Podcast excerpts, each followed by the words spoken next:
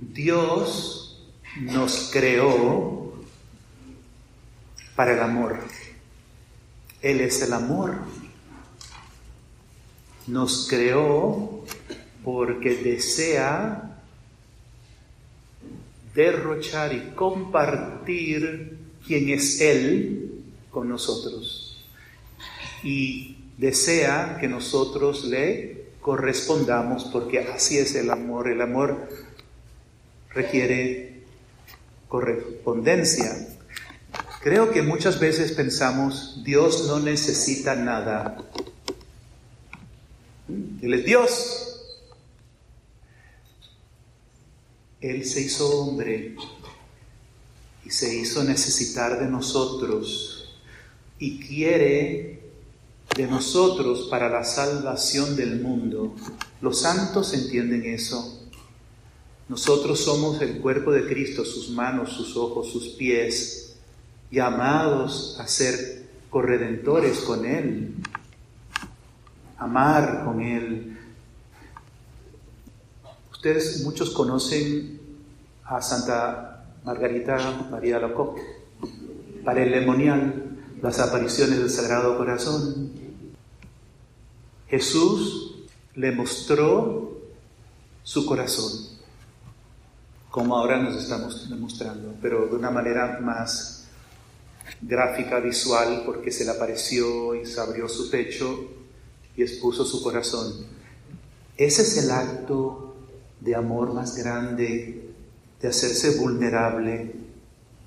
Nosotros no exponemos el corazón a cualquiera, porque el que se hace vulnerable se expone a que le hagan daño. Si tú te das a conocer y te rechazan, la herida es más grande. Entonces nos resguardamos y por eso se nos endurece el corazón, porque ya nos han dado suficientes palos y no nos hacemos vulnerables. Sin embargo, Jesús, a pesar de todo lo que le hemos hecho, se hace vulnerable y se hace mendigo de nuestro amor y le muestra el corazón a Margarita y le dice, he aquí el corazón que tanto ha amado a los hombres y solo recibe indiferencia e ingratitud. Al menos tú ámame. Ella entendió. Le dijeron que estaba loca, que estaba viendo visiones, que estaba endemoniada, pero ella creyó. Pero me, di cuenta hace poco de una realidad paralela que la Virgen se le aparece a Lucía y haciendo ella religiosa. ¿Y qué hace la Virgen? Le muestra a Lucía su corazón. ¿Y qué le dice? Este corazón que tanto ama a los hombres y solo recibe gratitud. Al menos tú, ámame. Uno en el siglo XVII, el otro en el siglo XX. Jesús y la Virgen mendigando amor, exponiendo su corazón. A ti, a mí, a Lucía, a Santa Margarita de Alacoque. ¿Hemos entendido Jesús está mendigando nuestro amor y se siente muy dolido que pocos le corresponden. De manera que Dios, que es todopoderoso, le falta algo, necesita algo. Y ese algo es tu amor y el mío, que no lo puede tener si no se lo damos. Él nos creó, nos hizo libres y espera nuestra correspondencia. Los santos entendieron esto y esto es lo que cambió sus vidas. Quisieron vivir para consolar, para amar a Jesús. Y ya no les importaba el precio, ya no les importaba la cruz que tuvieran que vivir ni lo que pensara la gente de ellos. Fuimos creados a su imagen y semejanza, libres para amar. Nuestra alma, diferente a los animales, es capaz del amor divino, capaz de recibirlo y comunicarlo. Sabemos que vivimos en este amor cuando todo comienza a hablarnos de Dios. Como San Francisco, recuerda, él no poseía nada, pero le aseguro que él se gozaba más de los campos que el dueño, porque caminaba por los campos, los pajaritos, las personas, todo le hablaba de Dios. Lo que ocurre cuando Dios es Dios en nosotros es que toda la creación la vemos nueva, porque la vemos en Dios. Lourdes, una hermana de nuestra comunidad, cuando tuvo su primer bebé, después tuvo ocho, pero estaba amamantando a su bebé en una mecedora y le vino esta pregunta hacia Dios. Señor, tú dices que te amemos sobre todas las cosas. Yo no entiendo cómo poderte amar más que a mi bebé. ¿Cómo puede ser? Y ella le preguntaba esto no constatando a Dios, sino preguntando, ¿no? Eso es muy bueno, preguntar al Señor, Señor, ¿cómo puede ser? Dame la gracia de entender. Eso es lo que hizo, dame la gracia de entender. ¿Cómo te puedo amar más aún que a mi bebé? Y ella comenzó a ir a misa diaria. Y después, adoración al Santísimo lo más frecuente posible pidiéndole al Señor poder amarlo de esta manera. Dios la enamoró. Pero el amor a su hijo no disminuyó. Lo que ocurrió fue que su corazón, el de ella, se expandió.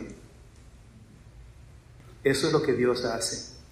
Nuestro corazón se expande recibe el amor divino y ahora todo nos habla de Dios más que antes. Resulta que ahora amaba a su bebé con una trascendencia, con una profundidad. Es el mismo Dios amando a través de ella. Es una gracia muy grande amar así. Y fue después comprendiendo que ningún amor humano, por muy bueno que sea, nos puede satisfacer plenamente, porque nuestra alma tiene hambre de Dios.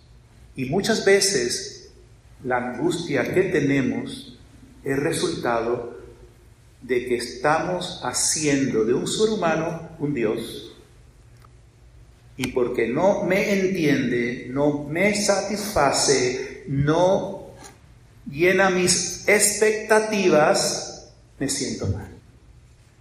Ese es el problema.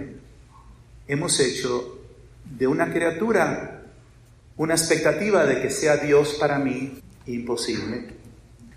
Si Dios toma el trono de mi corazón, el trono, no solamente que esté en mi corazón, sino que esté en el trono, entonces amo a las personas tal cual son. Y ya no les impongo una cuota de cómo tienen que ser. Las amo tal cual, como Dios nos ama a nosotros.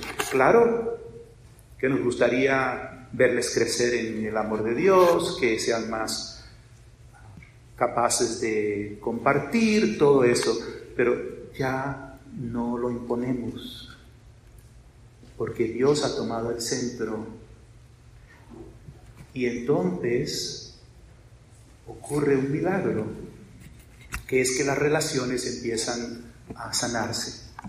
Estamos en paz y sabemos dejar a las personas ser y gozarnos de cada uno en lo que es tal cual es. La Eucaristía es el amor que no se arredra ante la cruz. Entendamos que la cruz y la Eucaristía, igual que la cruz y la resurrección, son un solo misterio inseparable. Santa Teresa de Calcuta escribió, la Eucaristía es vinculada, es una con la pasión. Cuando miras al crucifijo, entiendes cuánto te amó Jesús. Cuando miras a la hostia sagrada, entiendes cuánto te sigue amando.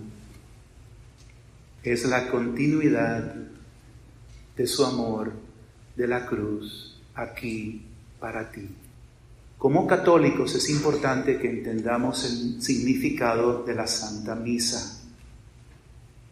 Somos muy prácticos a nivel de la lógica humana, nos falta la mente renovada, de tal manera que vamos a misa para cumplir, ya hice mi responsabilidad, y vamos con peticiones. Muy bien, pero eso no es la esencia de la misa. Vamos a la Eucaristía para unirnos en el sacrificio de amor de Jesús al Padre por nosotros. El Padre dijo, Jesús dijo al Padre, me ofrezco por ellos, Padre. Y esto me mueve y yo me uno a ese sacrificio y por Cristo, con Él y en Él, o sea, nos, Él y yo, nos ofrecemos al Padre. O sea, voy a la misa para ser víctima de amor, para ser sacrificio vivo que se entrega al Padre por mí y por la humanidad. Cristo se entregó por todos y me entrego por todos.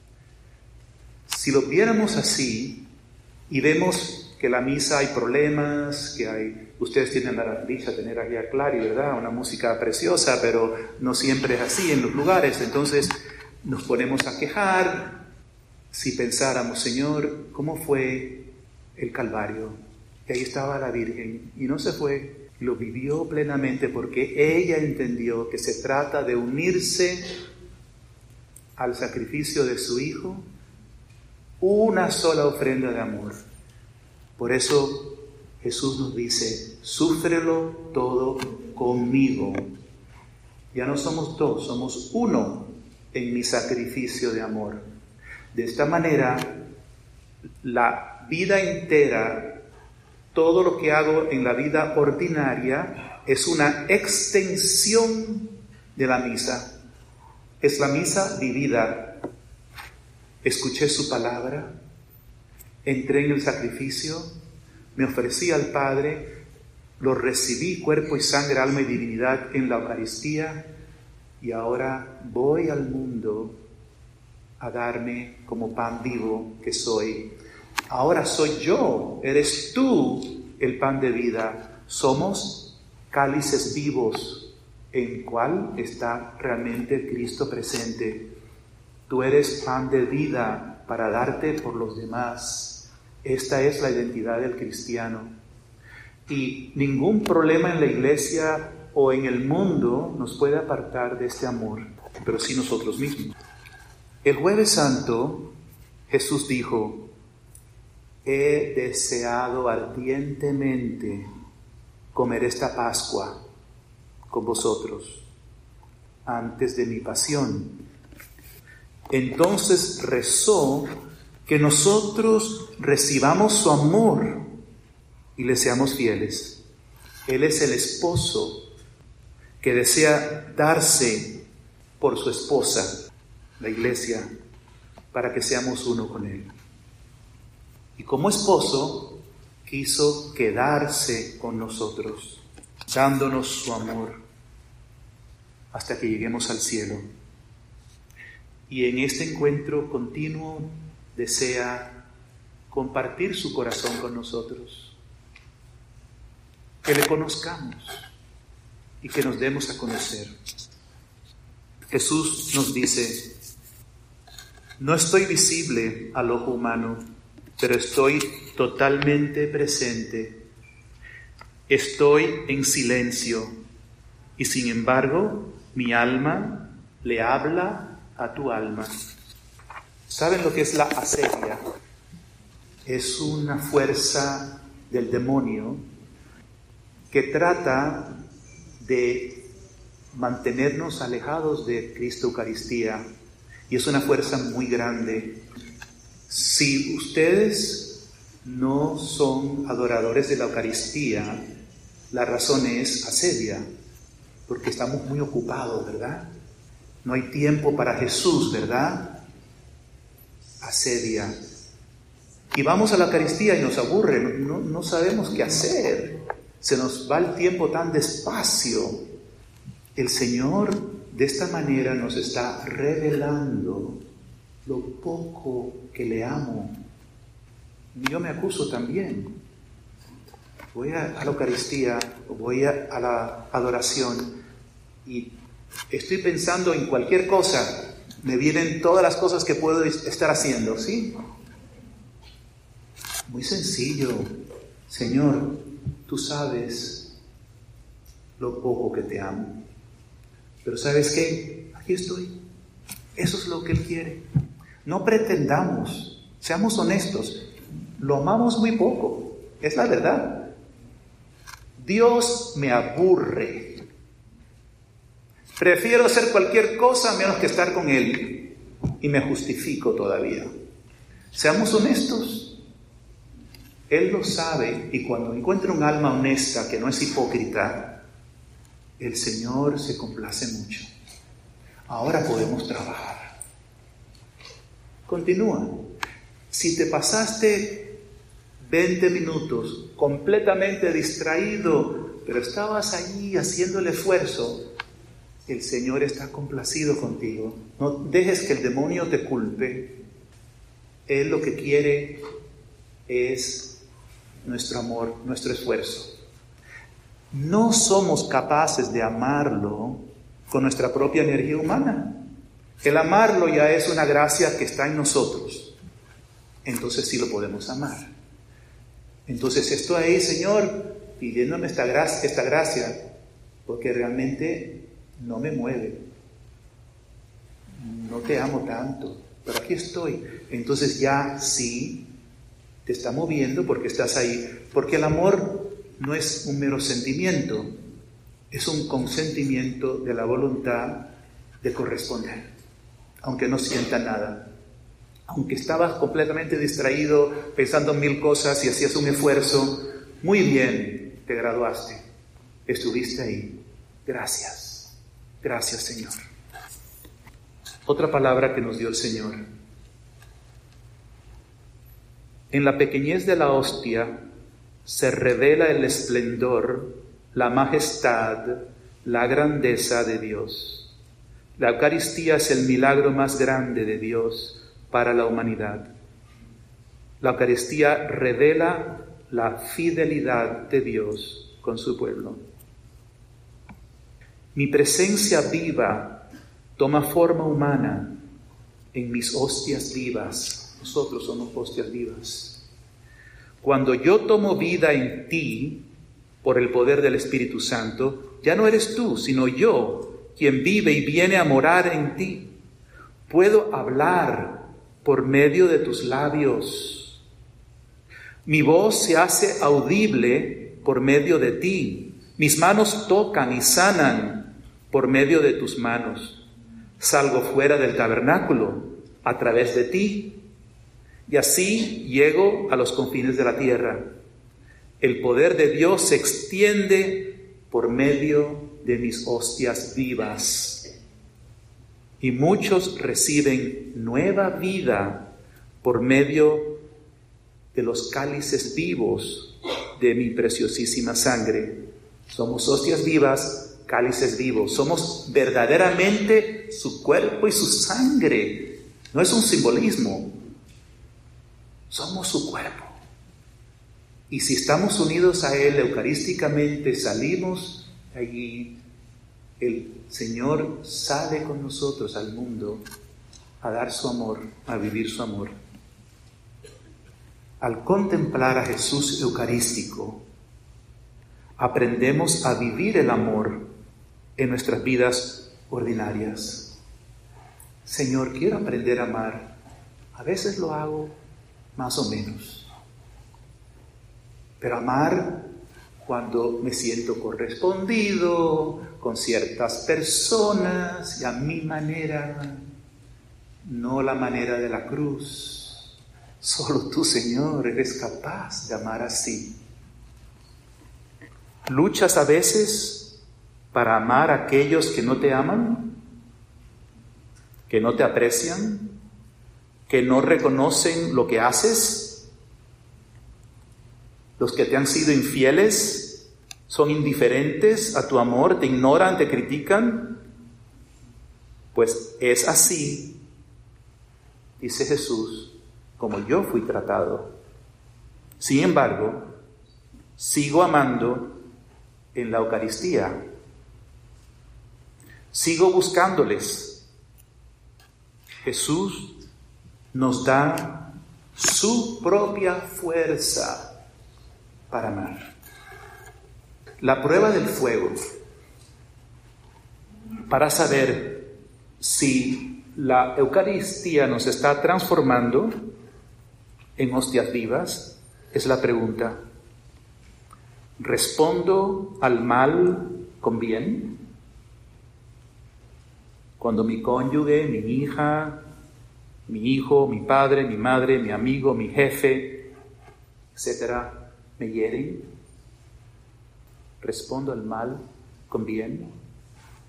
Entonces Cristo vive en ti. La única forma en que podemos amar a nuestros enemigos y a los que nos abusan es por Cristo, con Él y en Él. Yo necesito de ti, Señor, de tu encuentro, de la misa, de la Eucaristía. Otra vez el Señor nos habla, tu vida oculta toma el mismo poder que mi vida oculta, porque ya no somos dos, sino uno. Así son mis hostias vivas en esta unión de amor entras y vives en el reino de Dios, por mí, conmigo, en mí. Tu vida, por, más ordinaria que sea, posee el poder de Dios. Tus pensamientos, tus palabras, obras, pero especialmente tus lágrimas y penas, poseen el poder de Dios para bendecir al mundo. Indiferencia, asedia. Otra experiencia de nuestra hermana. Mientras adoraba a Jesús en el Santísimo Sacramento, Él me permitió verlo llorar. Me conmovió un profundo dolor de corazón mientras contemplaba sus lágrimas. Le pregunté, ¿por qué mi Señor estás llorando? me dijo que él llora por el pecado de indiferencia ante su presencia eucarística. Me explicó que hay una oscuridad aún mayor que toda la maldad de los terroristas. Y esa es la oscuridad de la indiferencia hacia Jesús vivo, presente en la Eucaristía. Esta oscuridad conduce y abre el camino para que la oscuridad del mal se extienda y crezca. Porque hay violencia en las calles, porque hay gangas, porque hay terrorismo, porque hay indiferencia, porque hay pocos adoradores, porque hay pocos que se hacen vulnerables ante Jesús Eucarístico. Entonces todos somos responsables. De acuerdo con el último research que se ha hecho, solo el 30% de los católicos creen que Cristo está en la Eucaristía. 30%. Bueno, vamos a ver. A lo mejor nosotros somos aquí todos del 30%, pero eso no es suficiente. Porque quizás es peor reconocer que está presente y seguir siendo indiferentes. ¿No les parece? Sí, Señor, yo sé que tú estás aquí presente, pero no tengo tiempo para ti, porque yo soy una persona muy ocupada. Entonces siéntete dichoso si te voy a ver de vez en cuando, cuando tenga tiempo yo. Algo está fuera de prioridad, porque todos tenemos 24 horas al día. Es cuestión de lo que consideramos importante. Ahora vamos a la crisis del COVID. Pienso que la crisis del COVID ha sido una prueba porque ha revelado la facilidad con que caemos en el miedo y abandonamos a Jesús Eucarístico. Las iglesias permanecieron cerradas en algunos lugares por dos años o más. Y la gente privada de la Eucaristía. Se consideró que la Eucaristía no era esencial. Los centros de aborto nunca pararon. Muchos otros lugares nunca pararon. Pero la Santa Misa eso no es esencial. Así lo consideró el gobierno. Y no solo el gobierno. Esto es una gran tragedia que nos ha debilitado profundamente en un momento crítico en el mundo, en la historia cuando nos estamos enfrentando con ideologías perniciosas que están desformando no solamente a los niños, a la juventud, a todo el mundo. Lo primero que Satanás quiere hacer es separarnos de Jesús, porque entonces no tenemos fuerza. Los discípulos, abrumados por el miedo, se durmieron. Tenían una buena razón, ¿verdad? No es fácil enfrentarse con la cruz, es algo terrorífico. Y el miedo nos mueve psicológicamente a buscar un escapismo. Algunos se van shopping, otros se quedan dormidos. La iglesia nos da una solución. Cuando nos encontramos en una situación difícil, ¿qué hacer? Si hago esto, pasa esto, si hago esto, pasa lo otro. Tenemos la palabra de Dios, tenemos el catecismo y tenemos, para saber cómo aplicarlo, la vida de los santos.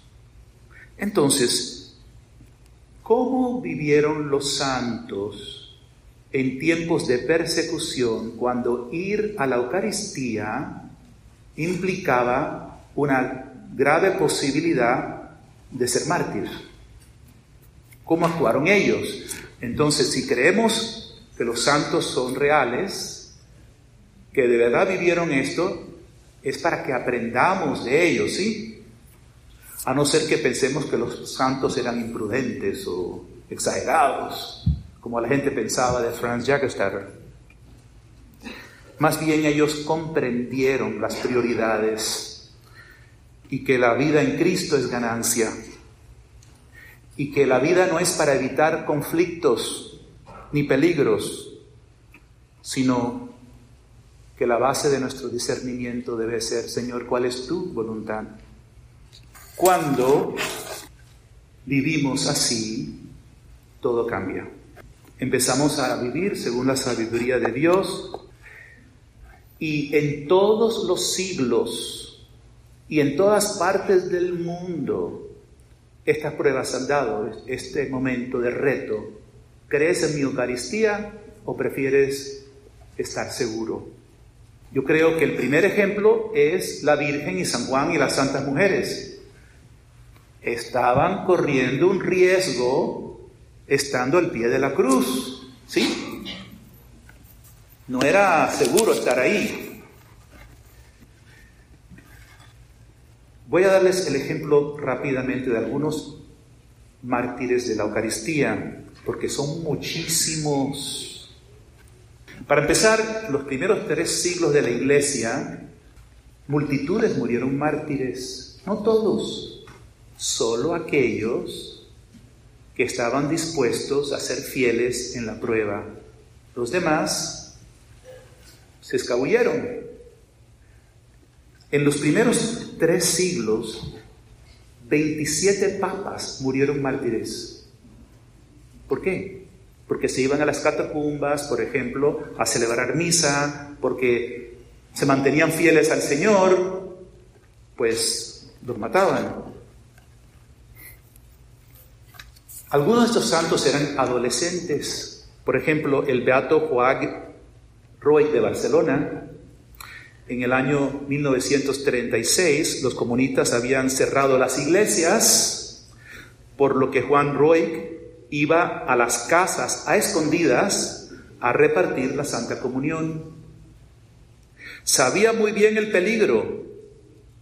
A una familia que visitaba le dijo que sabía que los milicianos estaban tratando de matarlo, pero añadió, no le temo nada, pues llevo al Maestro conmigo. El día que los milicianos llamaron a su puerta, Juan consumió las hostias que tenía para protegerlas de ser profanadas, lo llevaron al cementerio y lo fusilaron. San Juan Roy ruega por nosotros. Eso es ser cristiano. Otro ejemplo, este es un hombre casado, con familia, con hijos. El beato Pedro Torrot. Cuando los japoneses invadieron su país, Papua Nueva Guinea, destruyeron las iglesias, arrestaron a los sacerdotes y las religiosas, Pedro salvó un copón de hostias para clandestinamente llevar la Eucaristía a las casas. En ese momento no podía pedir permiso a los sacerdotes ni nada porque ya no estaban. Y él tuvo la audacia, la iniciativa de rescatar el copón, llevarlo a su casa y ser el ministro eucarístico que daba vida a su pueblo. Sabía muy bien el peligro. Fue arrestado, torturado, martirizado en 1945 justo al final de la guerra. En Inglaterra, por siglos, lo mismo. No los voy a cansar. Las mujeres con frecuencia nos dan ejemplo. El arzobispo Fulton Sheen contó la historia de la mártir que inspiró su devoción eucarística y cambió su vida. Esa chica nunca se enteró porque nunca, nunca conoció ni vio al padre Fulton Sheen, al obispo, el padre, el obispo Fulton Sheen oyó de ella por referencia, pero le retó y dijo, si esta mujer lo hizo, ¿cómo que yo no? Esto fue lo que pasó. Durante el levantamiento de los Boxers en China, a principios del siglo XX, los soldados irrumpieron en una iglesia católica, arrestaron al sacerdote, destruyeron el tabernáculo, esparcieron por el piso las 32 hostias que contenía. Esa noche uno de los peligreses, una jovencita china, se coló en la iglesia y pasó una hora en adoración ante las hostias. Y luego, agachándose, porque en aquella época los laicos no podían tocar la hostia, tomó una en sus labios y la consumió. Hizo lo mismo por 32 noches. En la última noche fue descubierta por los soldados, capturada y asesinada. El sacerdote que los guardias tenían encerrado pudo ver por una ventana todo lo sucedido. Hay un libro que les recomiendo que se llama Caminando por Valles Oscuros. Caminando por Valles Oscuros. Es la historia que él cuenta, el padre Walter Sisek, un sacerdote en el Gulag, de los campos de concentración comunistas de Rusia.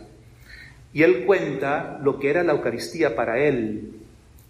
Dice, pienso que quienes no se han visto privados nunca de la posibilidad de celebrar u oír misa, no aprecian realmente el tesoro que representa. Durante el verano ártico, cuando los días se alargaban más y las horas de sueño eran escasísimas, días sacerdotes y prisioneros privar a sus cuerpos del sueño necesario para levantarse antes de que sonara la alarma y celebrar una misa clandestina en medio del silencio de los barracones, mientras todos los demás se aferraban a los últimos momentos de descanso precioso. Éramos severamente castigados si nos descubrían celebrándola. Y siempre había delatores. Pero la misa nos mereció siempre ese riesgo. Y ese sacrificio la valorábamos como un tesoro, la esperábamos con ansia, habrían hecho casi cualquier cosa con tal de asistir a la misa. Y nadie se quejaba. La intensa devoción de los sacerdotes y prisioneros suplía todo lo demás. No había altar, ni velas, ni campanas, ni flores, ni música, ni lienzos blancos, ni vitrales, ni misales. Él se sabía la misa de memoria. Pero incluso en esas condiciones rudimentarias, la misa nos acercaba a Dios más de lo que nadie sería capaz de imaginar. La constatación de lo que estaba ocurriendo sobre el tablón o la caja o la piedra que se usaba como altar penetraba hasta lo más hondo del alma. Quizás lo que vamos a necesitar es una persecución para salir de la comodidad y la facilonería en que vivimos. Por eso nunca dejaba pasar un solo día sin celebrar la misa. Era mi principal preocupación. Y no quiero contarles la historia porque no hay tiempo de las hazañas que tenían que hacer para poder, no sé cómo se dice en español, smuggle, o sea, entrar de contrabando unos gotitas de vino para poder celebrar la misa. Y a veces, pues, no tenían cáliz, tenían que usar cualquier taza, cualquier copa, etc. ¿Saben el país del mundo hoy día donde la participación de los católicos a la Santa Misa es más alto en porcentaje? No. Nigeria. ¿Saben por qué? Los católicos están en tremenda persecución. Habrán oído ya con frecuencia, están celebrando misa, los terroristas queman a la iglesia con todos los feligreses dentro. ¿Irías tú a la misa el próximo domingo? Mm. Allá más del 90% siguen yendo a misa. Esto es gracia de Dios. Hay que pedir la gracia. Hermanos, estos testimonios es el cristianismo normal. Cualquier otra cosa es menos. Ahora, ustedes habrán oído mucho hoy día la palabra cuídense, cuídense. Be safe. Muy bien. Pero no parece que se refiera a cuidar el alma o el tesoro de Dios. No. Les voy a dar rápidamente el testimonio del padre Henry Timothy. Él fue destacado como sacerdote en Afganistán y podía quedarse muy fácil en la base principal, que será su encargo, donde estaba bastante seguro. Sin embargo, se iba a los frentes donde estaban los muchachos, en los frentes de batalla, a celebrarles misa allí. Con frecuencia le decían, Padre, cuídese, Padre, cuídese. Y lo llegaron a conocer porque él siempre decía lo mismo, y cito, el lugar más seguro donde estar es en el centro de la voluntad de Dios, pase lo que pase. Repito, el lugar más seguro donde estar es en el centro de la voluntad de Dios, pase lo que pase. Cuando empezamos a entender estas cosas, nos damos cuenta, Jesús, como decía Luis Griñón de Montfort, tienes muchos amigos a la hora del banquete, pero muy pocos a la hora de la cruz. Es la medida del amor. Y le pido al Señor nunca olvidar estas palabras. Be safe, estar seguro, es estar haciendo la voluntad de Dios, pase lo que pase. Bueno, el padre Henry Timothy murió en una de esas andanzas en el frente de batalla. Dichoso él, ¿para qué es la vida?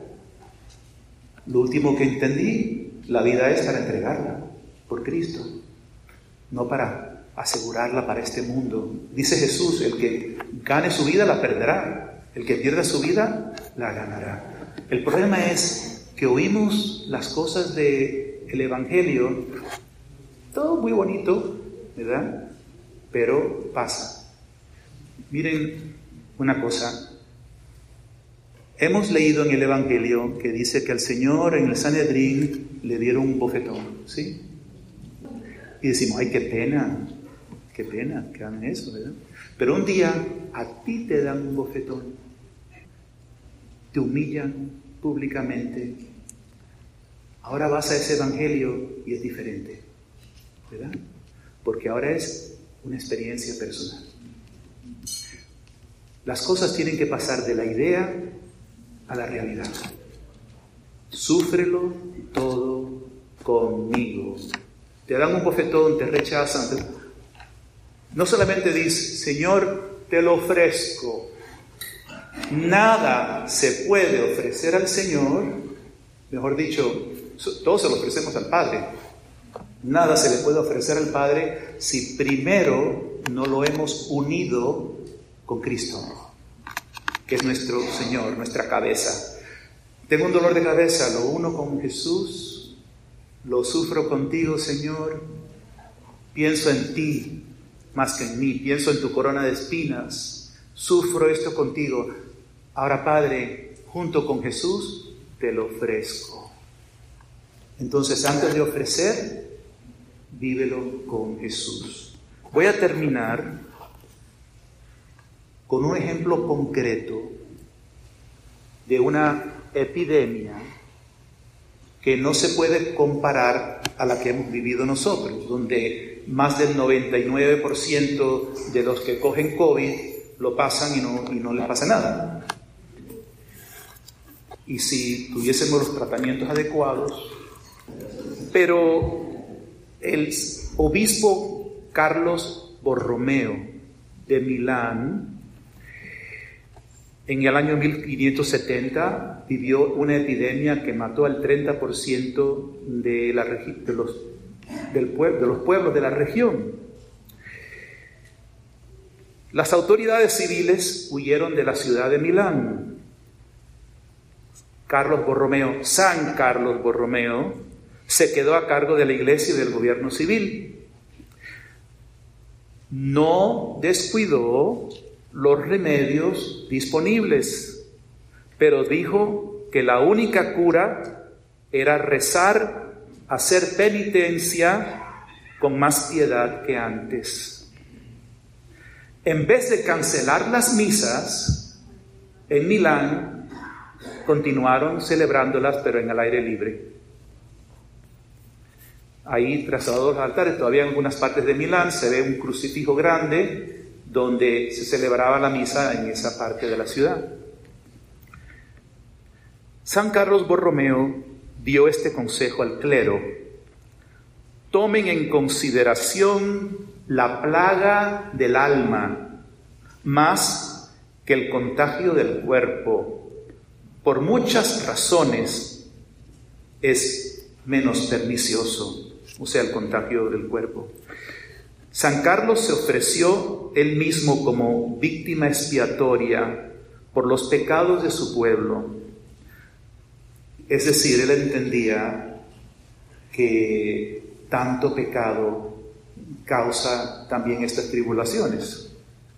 Salía todos los días a visitar a los enfermos y moribundos y dijo a la gente, saldré entre ustedes todos los días por los enfermos.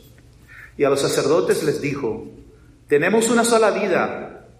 Debemos gastarla por Jesucristo, por las almas, no como queramos. Finalmente pasó la epidemia y en Milán hubieron menos muertos que en otras ciudades de alrededor. Y le preguntaban a San Carlos, ¿cómo hicieron ustedes? San Carlos comentó, no fue por nuestra prudencia que se quedó dormida, no por la ciencia de los médicos que no pudieron descubrir las fuentes del contagio, y mucho menos una cura, no por el cuidado de las autoridades que abandonaron la ciudad, no, mis queridos hijos, sino solo por la misericordia de Dios. Es costumbre en la historia de la iglesia cuando hay procesiones, cuando hay plagas, hacer procesiones eucarísticas por las calles. Hay muchas historias que les podría dar, pero no hay tiempo. Vamos a terminar pidiendo al Señor que esto no sea ocasión de pensar o criticar o juzgar a otros, sino un examen personal. Señor, te amo a ti sobre todas las cosas. Confío en ti. No digo que no hagamos las cosas que se puedan hacer para evitar contagios si se puede hacer algo, pero no dejarnos engañar tampoco ni ser capturados por el pánico. Cuando Jesús le pidió a Santa Faustina que ponga en el cuadro, Jesús en ti confío. Señor, se avecinan tiempos muy difíciles donde las seguridades en que hemos estado viviendo no van a estar. El mundo como hemos conocido está pasando. El Señor nos está advirtiendo que entramos en un tiempo de gran tribulación, de gran sufrimiento, de gran devastación. Pero un remanente fiel permanecerá siendo su presencia, su luz y el Inmaculado Corazón, con el corazón de Jesús y con el pequeño resto triunfará.